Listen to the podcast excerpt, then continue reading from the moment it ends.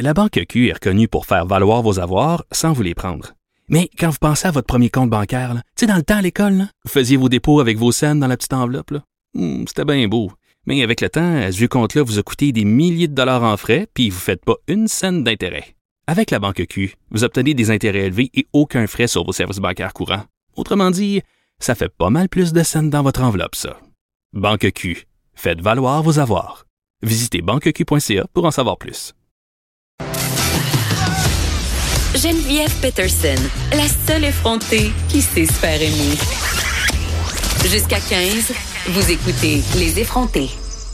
Il y a beaucoup de commentaires sous l'article euh, concernant la mésaventure de Madame Nancy Gingras à Cancun au Mexique avec Sunwings. Là, ça, pour vrai, là, euh, je veux pas m'acharner sur Sunwings, mais il y a beaucoup, beaucoup de clients insatisfaits. Suffit de faire une recherche sur Internet euh, pour lire des commentaires. Euh, une compagnie qui a l'air sérieusement avoir des troubles de communication avec sa clientèle, qui semble se défiler aussi. Là, on a pu entendre la cassette de la présidente de Sunwing, Madame Lynn Chaillé, qui avait pas grand-chose à dire, sauf des phrases toutes faites.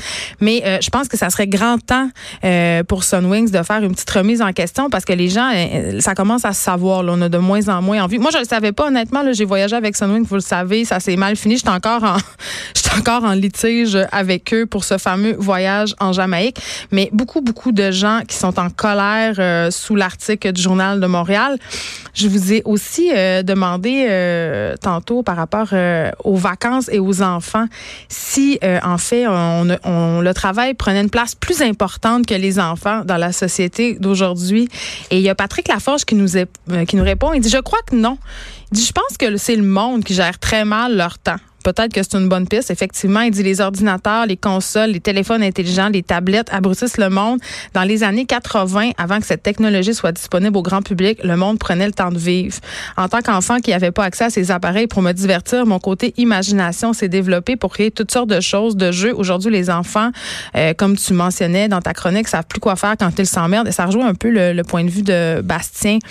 Euh, justement, tu sais, les enfants mais en même temps, je me demande est-ce que c'est des petits commentaires euh, de monde de, de plus de 35 ans qui se disent, dans mon temps, c'était donc mieux? Je sais pas. Mais une chose est sûre, c'est vrai que l'avènement des téléphones intelligents puis de toute cette technologie-là, ça fait qu'on est toujours branché sur le travail. Donc, le travail prend de plus en plus de place. Continuez euh, à m'écrire sur la page des effrontés. Je suis curieuse de savoir ce que vous pensez. Est-ce que le travail est plus important que les enfants dans la société d'aujourd'hui? Pamela Dumont? Allô? T'es là? Ben oui, On est lundi. c'est le moment euh, de la chronique euh, des mots en. Ouh. Et j'aime ça parce qu'à chaque fois, euh, t'en inventes un. Puis là, aujourd'hui, Ben aujourd'hui, je suis vraiment. je, vais, je vais utiliser un anglais. Je suis clueless. C'est un presque inventé, mais il n'est pas tout à fait inventé Ben, par moi. ça. Parce que là, c'est le ganisme. Le GANISM, G-A-N majuscule, isme comme on connaît. Ça a été introduit par François Cholet, qui est un ingénieur qui travaille dans l'intelligence artificielle pour Google, entre autres. Hein? On peut pas éviter c'est ça. quoi? c'est quoi le ganisme? Eh bien, le ganisme, il y a des ganistes aussi à l'intérieur. C'est une religion. Ce n'est pas une religion.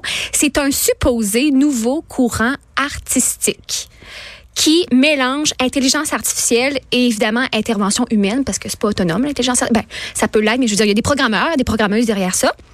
Et je t'en parle parce que à l'automne dernier, euh, c'est assez récent, il y a une œuvre d'art, ok, qui a été créée par une machine d'intelligence artificielle par des GANs qui euh, a été vendue par la fameuse maison Christie's à New York à 432 500 dollars. Donc là, on pourrait parler de spéculation dans le marché de l'art, mais quand même, créée par une machine.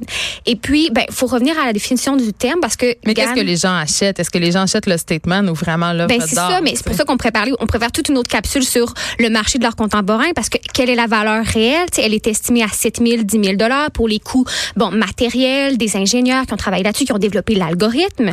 Mais après ça, euh, ça a été bêté jusqu'à ce montant-là. Après ça, c'est pas tant que ça parce qu'il y a des œuvres, plusieurs qui sont vendues à des millions de dollars aujourd'hui parmi les, les plus riches au monde. C'est vraiment comme une bulle économique, le marché de l'art contemporain. Mais pour revenir au ganisme, GAN, G-A-N, qu'est-ce que c'est? Ben, ça fait partie du machine learning. GAN, c'est une branche de ça qui signifie Generative Adversarial, désolé mon anglais, Network. Je suis de Québec, moi. Et puis en français, ça veut dire réseau antagoniste génératif. Comment ça fonctionne? Ben moi, je suis allée lire un peu là-dessus parce que je m'y connaissais pas du tout, mais je trouve ça intéressant de savoir, on peut se prononcer sur notre relation par rapport à l'art. Ça, repose les questions de c'est quoi l'art quand c'est une machine qui en fait, c'est quand c'est un algorithme. Puis euh, ça fonctionne avec, donc ça le dit dans le titre, euh, c'est des réseaux antagonistes. Donc tu as deux réseaux. Tu as un générateur qui, lui, produit des images. Il envoie des images, soit des vraies images que, par exemple, sur Google, sur une banque de données, soit des images qu'il a créées lui-même. OK? Et l'autre réseau, c'est un discriminateur. C'est comme une police. Fait que tu as l'escroc, qui est le générateur, puis tu as le discriminateur, qui est comme la police. C'est comme la subjectivité quelque part. Il choisit? Ben non, en fait, c'est que le discriminateur, ça passe au test. Puis lui, il doit, il doit dire si ça a été créé par le, le générateur ou, donc comme ça a été le cas, exemple du portrait de euh, Edmond de Bellamy qui a été vendu à 432 500 dollars, ou est-ce que c'est un, un, une vraie image qui existe, donc qui a été créée par l'homme, donc qui est maintenant sur Google, exemple Google Images là. Et euh, donc, ça s'entraîne comme ça jusqu'à temps que le soi-disant escroc générateur est capable de tromper le discriminateur. Ce qui arrive avec les œuvres d'art, finalement, du ganisme. Moi, je trouve ça fascinant parce que ça nous pose la question de qu'est-ce qu'est-ce que l'art? Est-ce qu'une machine peut avoir de la créativité selon toi, je dis ben, honnêtement, moi je pense que oui. Ben, mais je pense pas que, que ce qui fait qu'une œuvre d'art est une œuvre d'art ou pas, ce soit la personne qui l'exécute. Je pense que ce qui fait euh, une œuvre d'art, c'est l'effet produit, puis c'est la façon dont elle s'inscrit dans un courant oui, mais c'est super intéressant. Tu nommes aussi la réception. Ben, parce que c'est pas mal ça, une œuvre d'art, c'est beaucoup la réception. L'interprétation que chacun fait, la subjectivité. Mais ce qui est intéressant, c'est de voir que, bon, des œuvres d'art créées par l'intelligence artificielle, euh, mis à part sur une, propagande quelconque, mais il y en a toujours une, mais je veux dire, c'est assez, euh, c'est un peu euh, inoffensif, là. Tu sais, c'est pour, pour de l'art, c'est pour, c'est pour notre plaisir, c'est pour notre. Ben, attends, le fait qu'on soit rendu à générer des œuvres d'art avec des machines, sans dit long, justement, sur la société dans laquelle on baigne. On sait que l'art, quand même, même est une critique souvent sociale. Donc, des artistes essaient de, de, de créer des machines qui qui se substituerait à eux pour générer des œuvres d'art. C'est assez parlant, là. Oui, ben c'est assez parlant de notre relation, justement, ben humain-machine, finalement. Fait qu'on apprécie, qu'on n'apprécie pas, c'est sûr que ça soulève un questionnement philosophique. Juste par le fait est qu'éventuellement, les GAN, là, c'est utilisé, exemple, pour créer des œuvres. Des œuvres qu'il faut le dire, s'inspirent, c'est une synthèse d'images. Fait que ça s'inspire d'images préexistantes. C'est comme le, le portrait. c'est pas une création à partir de zéro. Ben, non, mais en même temps, est-ce qu'on crée à partir de zéro? Si on est des êtres d'influence. Ça passe par le filtre de notre subjectivité oui, on philosophe après On philosophe cet après-midi. On se pose des grosses questions existentielles. Pamela Dumont et Geneviève Peterson, les philosophes de Cube Radio. Mais c'est super intéressant, je trouve, parce que aussi la peur qui vient souvent avec l'intelligence artificielle, c'est qu'on la personnifie, on, on l'humanise. On a tellement peur que le robot nous dépasse. Mais oui, Sophia, la saoudienne, la robot qui veut avoir des enfants. Ah, mais, oui, mais depuis tous les films où les robots prennent le contrôle de l'humanité, où les robots sont de vils et méchants, euh, méchantes créatures, tu sais, ça, ça témoigne quand même assez bien de la mégalomanie humaine, de notre ego démesuré. On veut, on, on, veut être les seuls, tu sais. Tout à fait. Puis en même temps, c'est tellement paradoxal parce que c'est créé par des humains. Donc si à quelque part c'est un peu humanisé, c'est parce que ça a été programmé par des humains. Tu sais, si Sophia a dit qu'elle va avoir des enfants, c'est bien parce qu'ils l'ont fait en tant que femme, puis ils ont mis des algorithmes qui aident une femme moyenne qui peut-être éventuellement va avoir ces idées-là. Fait que c'est nous qui créons la machine. Euh, c'est nous qui créons la machine, c'est le programmeur derrière. Parce duquel on a peur.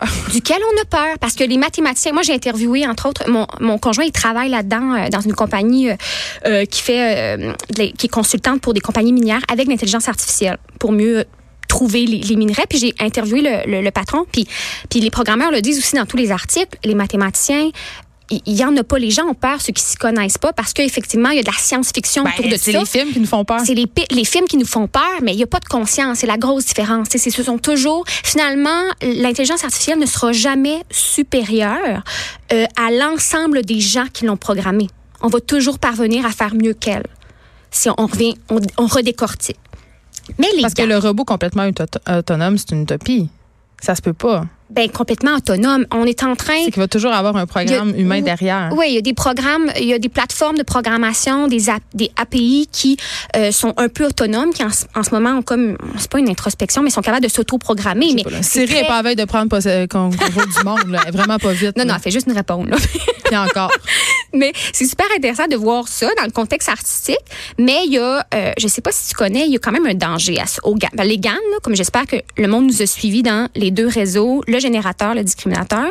Mais comme je te disais, c'est de la synthèse d'images. Et je sais pas si tu as été au fait de l'année passée, euh, le vidéo de Barack Obama euh, qui, qui, qui, insultait Trump, qui s'appelait en fait euh, du deep, euh, deep fakes.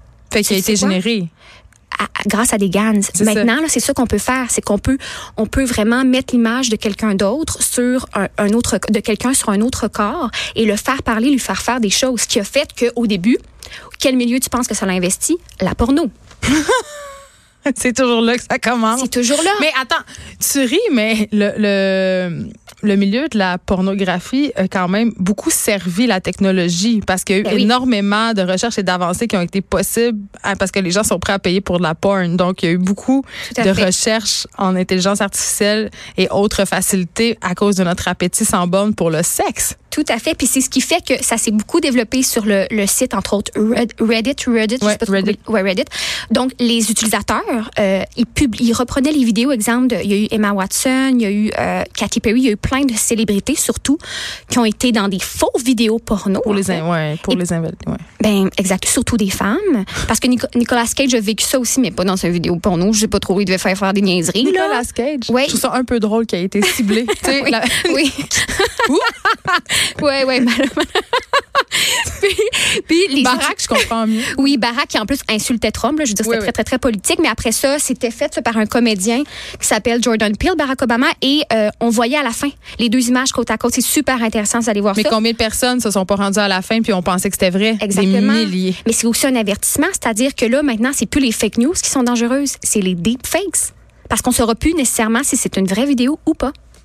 Mais j'imagine qu'on va développer des techniques d'authentification. En tout cas, ben, les, les, grands médias doivent se méfier ben, de ça comme la peste. Alerte Sécurité nationale à plusieurs endroits là, qui disent qu'il y a des experts qui doivent reprendre les vidéos quand ils ont un doute, puis ils doivent les séparer en séquences parce que c'est une synthèse d'images. Ils sont allés chercher tout ce qu'ils ont pu trouver de Barack Obama avec un costume semblable. Ils ont pris toutes ces expressions, puis ils sont capables de faire dire ce qu'ils veulent. Fait il faut qu'ils les redécortiquent pour retrouver les sources originelles. Mais tu sais, j'en parlais tantôt avec euh, Gab Jonca. Euh, il nous parlait euh, du Facebook Event qui va avoir lieu le 20 septembre à Area 51 où il y a genre un million d'internautes qui vont se réunir. Mais tu sais, tu sais, les, tous ces trucs-là dont tu parles, Pamela Dumont, euh, les deep fake news et tout ça, euh, c'est une nouvelle forme de militantisme, c'est une nouvelle forme de terrorisme, entre guillemets, là, je pèse mes mots, mais le peuple a un pouvoir qui est quand même de plus en plus grand, celui d'investir Internet, euh, de manipuler la technologie pour amener de gré ou de force des changements sociaux qui pourraient être importants. Oui, ça pourrait être super intéressant. C'est juste que souvent, ça va être utilisé dans des contextes qui vont être diffamatoires,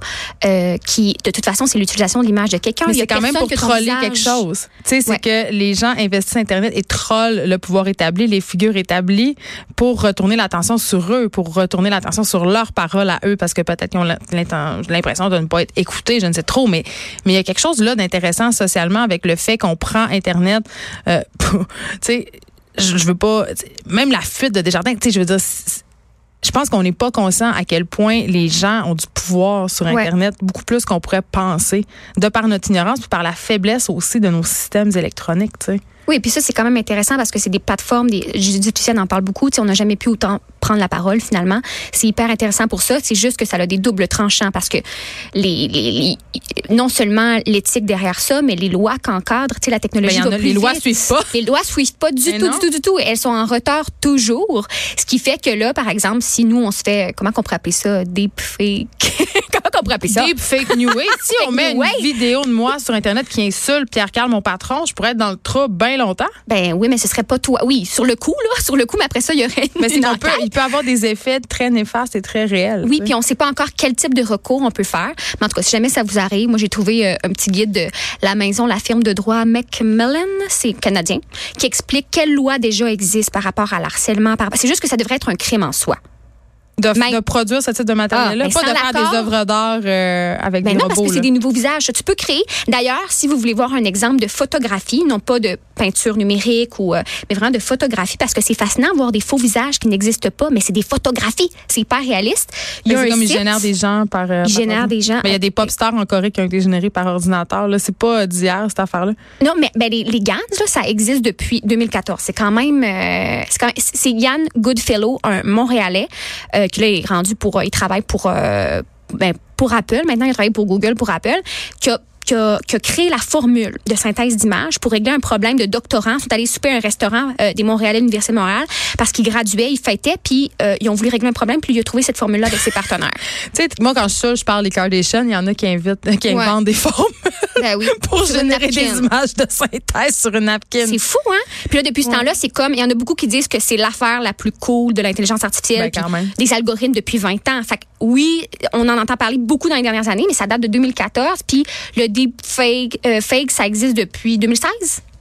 Fait que tu sais, c'est pas, c'est pas, euh, Puis mon petit doigt me dit que c'est juste la pointe de l'iceberg. oh que oui. Je suis tout le temps angoissée euh, par ces affaires-là parce qu'on sait pas, on, sait où ça commence, mais on sait pas où ça finit. Merci, Pamela Dumont, de m'avoir euh, enseigné et inquiété aujourd'hui. On te retrouve lundi prochain après la pause. André Péloquin.